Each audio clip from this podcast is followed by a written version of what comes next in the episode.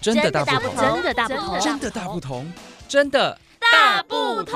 关心你的点点滴滴，掌声广播电台。听众朋友，大家好，欢迎收听《真的大不同》，我是雅燕。您有吹过口簧琴吗？您知道口簧琴的声响有很大的不同吗？今天的节目，我们访问到位于台中市和平区里冷部落的沃着工艺坊，要带领大家来体验泰雅族的音乐疗愈。大家好，我是吴马斯宝宝，那我是郑如之，那现在目前就是传承父亲的口簧琴教学的部分。泰雅族的口簧琴，它有什么样的重要性呢？早期的口簧琴，我们都是拿来做传达讯息，有点类似主人对主人的对话。基本上，这个口簧琴的话，就是我们都是在说话的概念。早期我们用口簧琴的声响，都以我们的主语在说主语的方式，只是借由口簧琴它的琴声去传达，所以只有我们的族人会了解说在告知我们什么。口簧琴也是一种男生对女生示爱的一种表达方式吗？对对对，另外一种就是口簧琴的部分，我们称为一个情书的概念。早期口簧琴基本上都是由男孩子制作，男孩子可能在成年的时候喜欢上一个女孩子，那他就要追求那对方嘛，对不对？那在那段时间，他就可能要自己要努力制作一个单一簧的口簧琴，制作完毕就送给对方。他就使用口簧琴的部分做对话。那口簧琴如果说就是在沟通方面，然后可能就是在互相了解的时候那种状况下，口簧琴如果说都没有断掉，代表那男孩子非常的用心。那有点类似，就是像那个女孩子可能早期那种部落环境，就是可能看到那个诶，那女孩子有铜器的口簧琴，就是会大家会觉得诶，她是准备被迎娶或者已经被迎娶的女孩子。口簧琴它有分类吗？口簧琴部分的话，早期我们都是以最传统的竹片口簧琴在做传达讯息。那就是因为经过战争过后，战争过后遗留的子弹，我们有子弹的弹壳去制作中间的铜片，就是铜片的舌片那个共振的地方。那把那个口簧琴的部分制作有接单簧、二簧、三簧、四簧。五黄，我们在泰雅文面族群族人里面使用多片黄的口簧琴是最多是到六黄，这是在早期的族人，在这种过程当中会使用口簧琴，基本上给我们就是在族人里面有点类似分辨他的地位及身份。那二黄、三黄基本上会吹奏的话，就可能居多就是长辈级的，长辈级或头目。那再来多片黄。四簧、五簧，最多到六簧，我们都是由耆老跟巫师在做使用。吹奏口簧琴有没有什么地方需要特别注意，或者是要运用什么技巧呢？基本上使用口簧琴，我们都是要靠自己。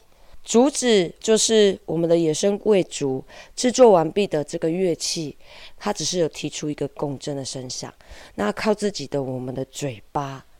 用有点类似读唇语，用舌尖说话的概念。当我们在说话的时候，现在我们在说话表达的时候是有，就是声音出来的。当使用口簧琴的时候，是声音不用出来，就有点类似读唇语说，就是用舌尖做说话，这样传达它的声响。那您可以帮我们示范一下运用口簧琴来吹奏一小段音乐吗？那现在吹奏这一支的话，就是我们最传统的竹片口簧琴。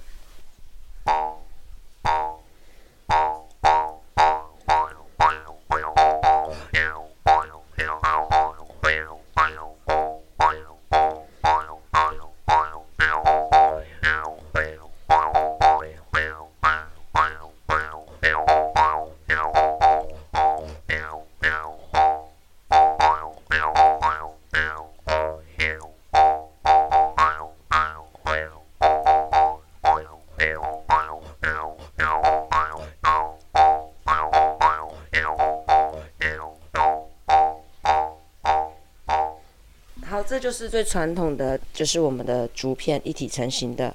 那再来，另外一只的话就是单一黄的琴声。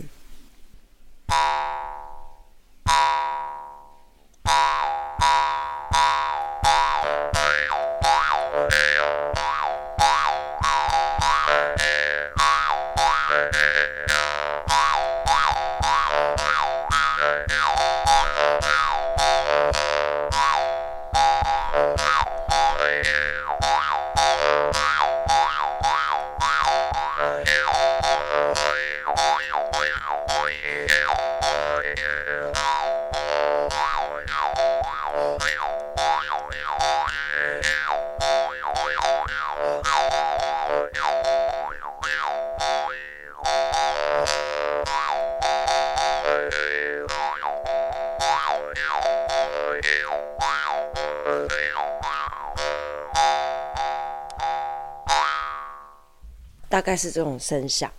两个口簧琴它弹奏出来的声音不太一样，哎，是主要差别在哪里？第一支的话就是我们一体成型的竹片，它的声响。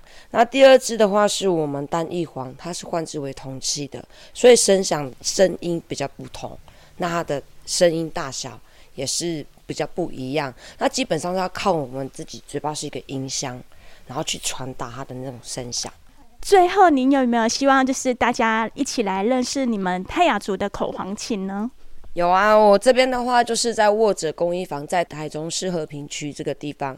那在里冷部落，我们都会把这个泰雅族的那些三大文化，都会陆陆续续想在外面推广出去。里冷部落主要我们这边是我们有口簧琴，那口簧琴的部分，然后再延伸到我们的。松鹤部落就是会让大家知道，哎，泰雅族早期的一些狩猎，那我们都是由我们那边的青年团。想要体验口簧琴的听众朋友们，也欢迎来到握者工艺坊，找郑鲁之老师体验泰雅族的传统文化。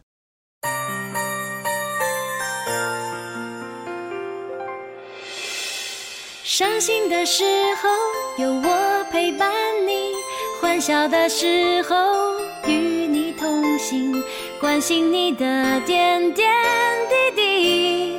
正声广播电台。